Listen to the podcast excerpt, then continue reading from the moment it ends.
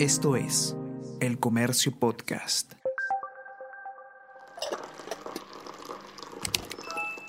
Hola, hola, ¿cómo están? Buenos días, espero que hayan amanecido bien. Está con ustedes Ariana Lira y hoy tenemos... Tenemos que hablar con Ariana Lira.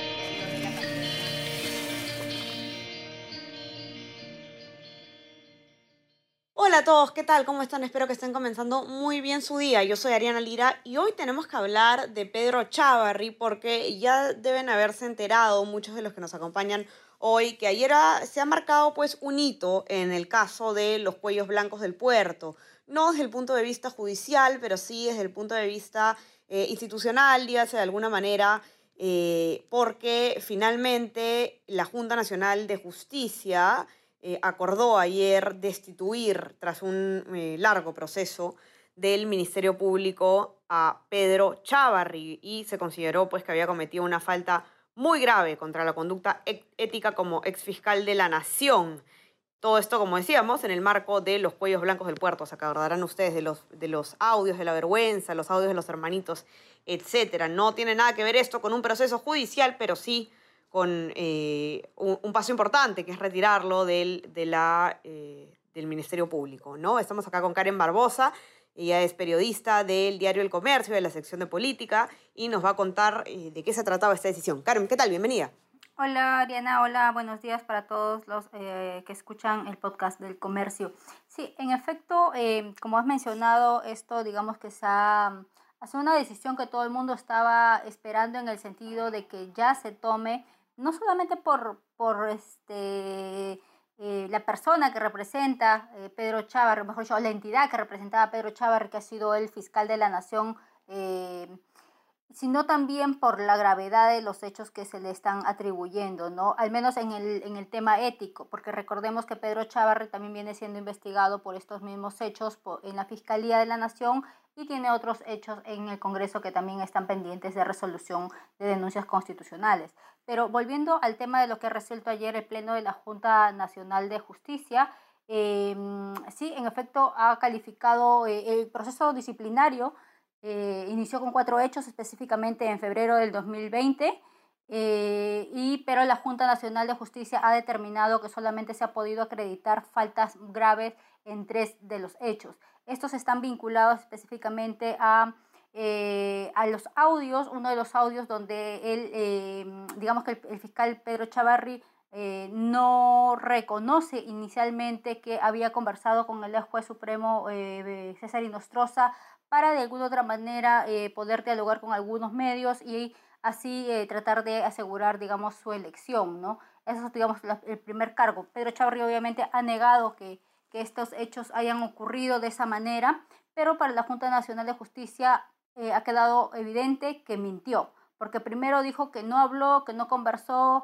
que nunca se reunió con, con la prensa y que no acudió tampoco a la casa del empresario Antonio Camayo, y después en una entrevista con el comercio finalmente lo reconoció. Dijo que sí, que no, no que, que bueno, que lo había tratado de minimizar porque eh, él entendía que iba a afectar a la institución, pero que eh, la actuación fue inocua, ¿no? Este hecho ha sido calificado como una falta grave por parte de la Junta Nacional de Justicia.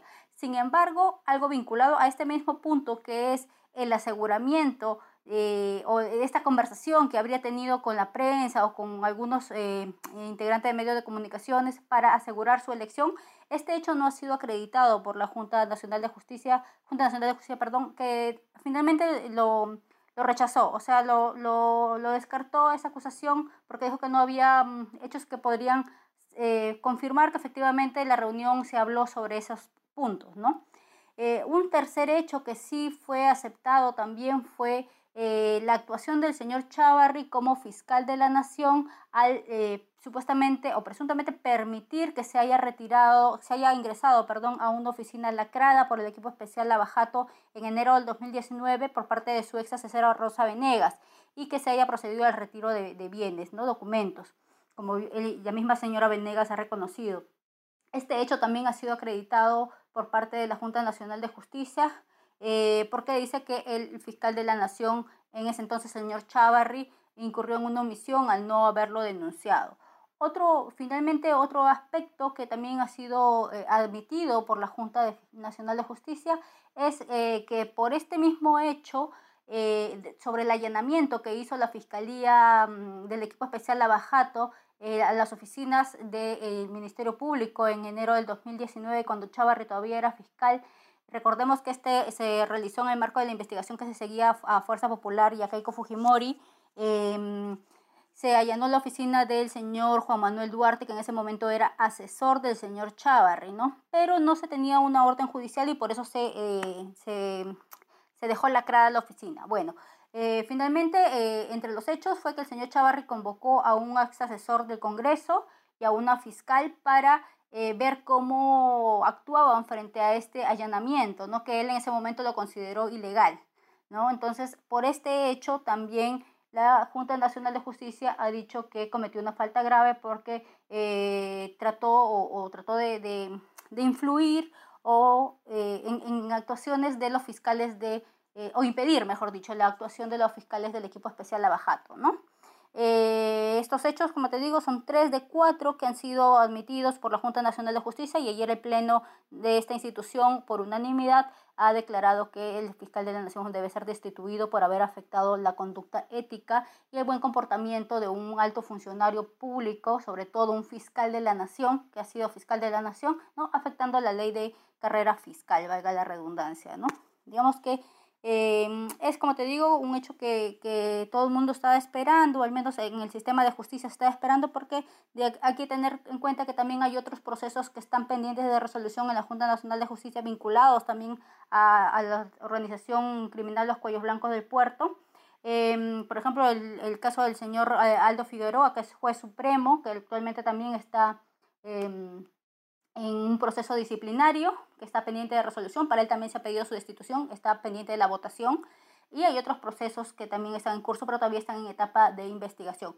Hay que, hay que enfatizar que estos hechos que se ocupa la Junta Nacional de Justicia son, son procesos disciplinarios, es decir, eh, sanciona las conductas eh, o inconductas o faltas éticas o faltas al comportamiento de un funcionario público. No sanciona. Pero no, no, no tiene, Karen, digamos, para que no quede. Eso, eso justo te quería pedir que, que lo puedas aclarar, ¿no? Que esto no significa. Esto, digamos, no es un proceso penal, no es un proceso judicial, es solamente un proceso dentro, digamos, de la judicatura, ¿no?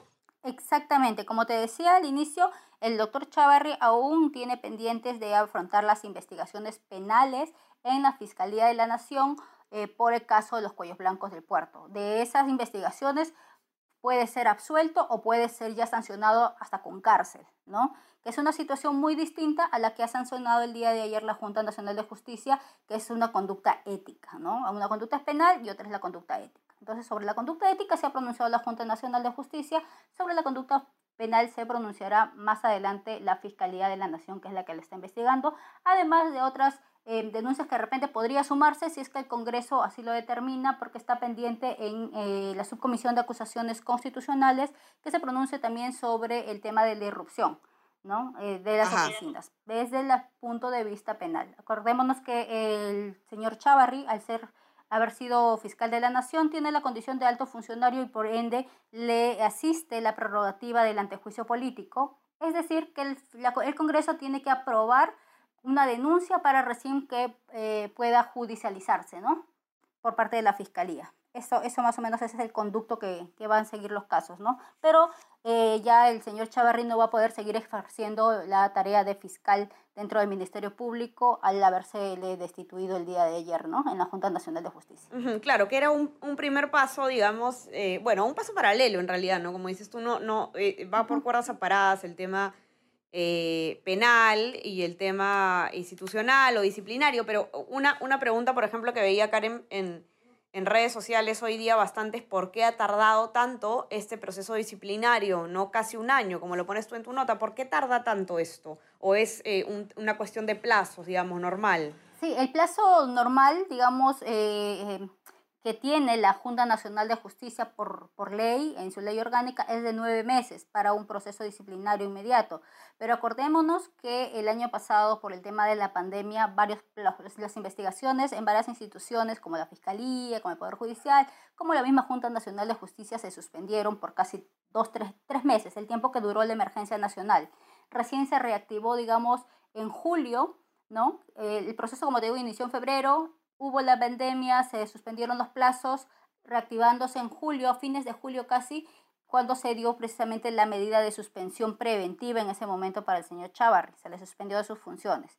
Entonces la investigación continuó hasta este enero bueno, pasado que concluyó el informe recomendando su destitución y el día de ayer ya se aprobó. Digamos que estaban dentro de los plazos, si, si nos ponemos este, un poco a, analizar los plazos, están, están dentro de los plazos por, por, para ser, no ser, no ser este, para ser, digamos, a, a, objetiva, ¿no? Estaban dentro de los plazos, sí, eh, la, la, tardanza de alguna otra manera, como este y otros procesos, fue eh, directamente vinculado al tema de la pandemia, pues lamentablemente para todos nos, nos, nos, retrasó en varias cosas, ¿no? En todas las instituciones.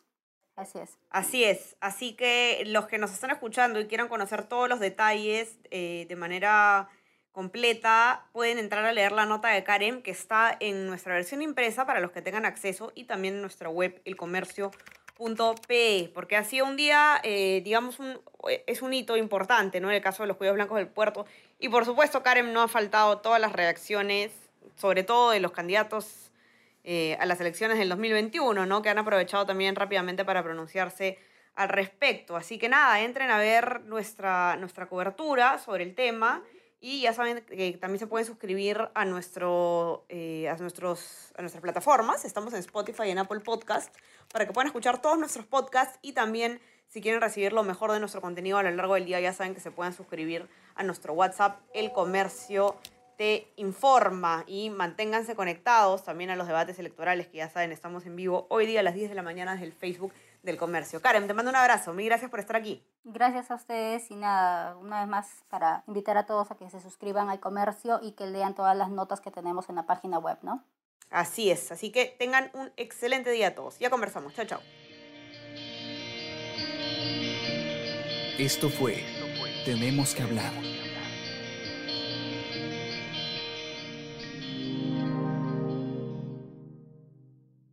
El Comercio Podcast.